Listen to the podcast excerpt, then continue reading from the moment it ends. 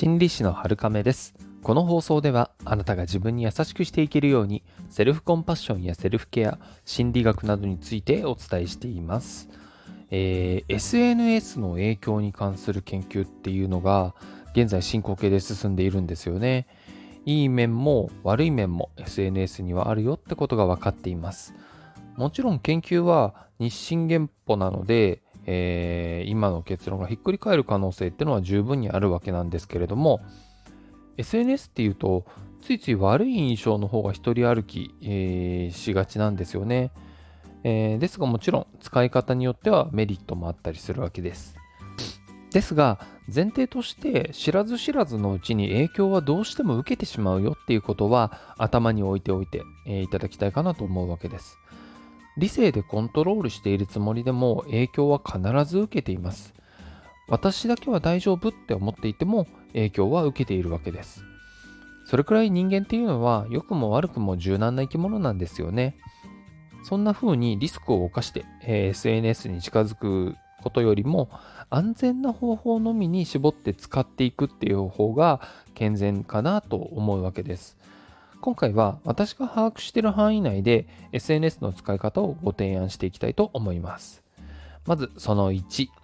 SNS は発信用に使う。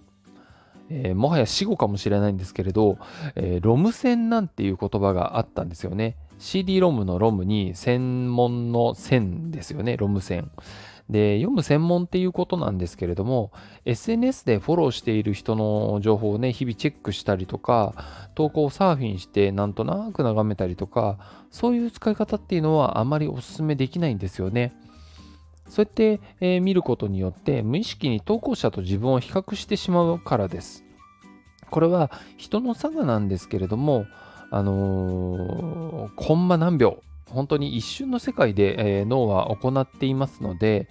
えー、やっぱりですね、どうしても影響を受けるっていうのは避けられないんですよね。無意識にあの他者比較をしているんじゃないかなと思っていただくといいかなと思います。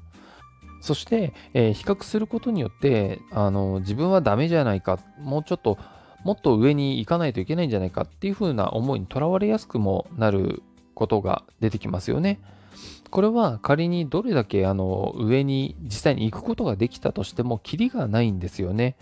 その時その時で目につくものは自分を良くしてくれそうな、えー、上にいる人たちなので、えー、いつまでもそれが終わらないので不毛なんですよね。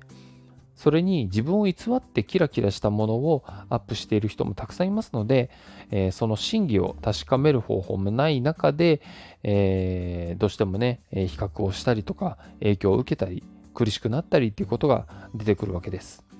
なので、あくまで自分が発信者、例えばね、えー、仕事用に発信を行うとか、自分の思いとかね、えー、考えていることを発信するとか、そういったものに使う方が、えー、それぐらいに留めておく方がいいんじゃないかなと思うわけです。その2、リアルな知り合いの交流の場として使う。これは悪影響が少ないっていうことも研究で分かっています。やはり人は顔が知れているか匿名かっていうのでやることなすことが結構変わっていったりするんですよね。リアルであれば SNS はあくまで現実の人間関係の延長とかサブだったりするのでドツボにはまることが少ないっていうわけです。まあね、あのー、ニュースとか、えー、情報を仕入れていたりするとやっぱり匿名の人の方がえげつないことを言ったりしますよね。実際にたくさん事件も起きてますし、あのー、やっぱりこう匿名と顔とか名前が分かってるのを比較した研究もあってどうしても匿名性によってこう攻撃性が上がるとかまあ幼稚な行動が増えるっていうことも分かっているのでリアルの延長として使うのはあのー、やっぱりねそのあたりの自分の責任感とかえー、自意識とかも高まった上で使えるので、まあ、あのモラル的にもいいんじゃないかなと思います。その3、影響を受けたいコミュニティのみに参加する。これは場合によっては諸刃の剣になりますので注意していただきたいんですが、あの自分が好ましく感じていて無理がない人間関係の、えー、コミュニティであればいい方に働くっていうふうに考えられます。人は影響を受ける生き物ですので自分が染まってしまってもいいよっていう人たちの中にいる分にはメリットの方が多いんじゃないかなっていうふうに思いますですがやっぱり注意があっていくら影響を受けたいからといってもこう自分の練習が平均レベルなのにセレブのコミュニティに参加するとかそういった今の自分が苦しくなってしまう選択だけはしないでいただきたいと思うんですね。あくまで価値観が近かったりとか、えー、安らぎや自然な所属感が得られる場所っていうのがおすすめです。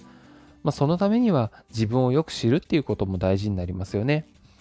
自分が分かれば、えー、所属したい場所も所属しても大丈夫だなっていう場所もあの自然とね見えてくるかなと思いますので。以上ですね。今日は、えー、3つの SNS 活用法についてお伝えしてきました。参考にしていただけると幸いです。それでは今日もあなたが自分に優しくあれますように。心理師のはるかめでした。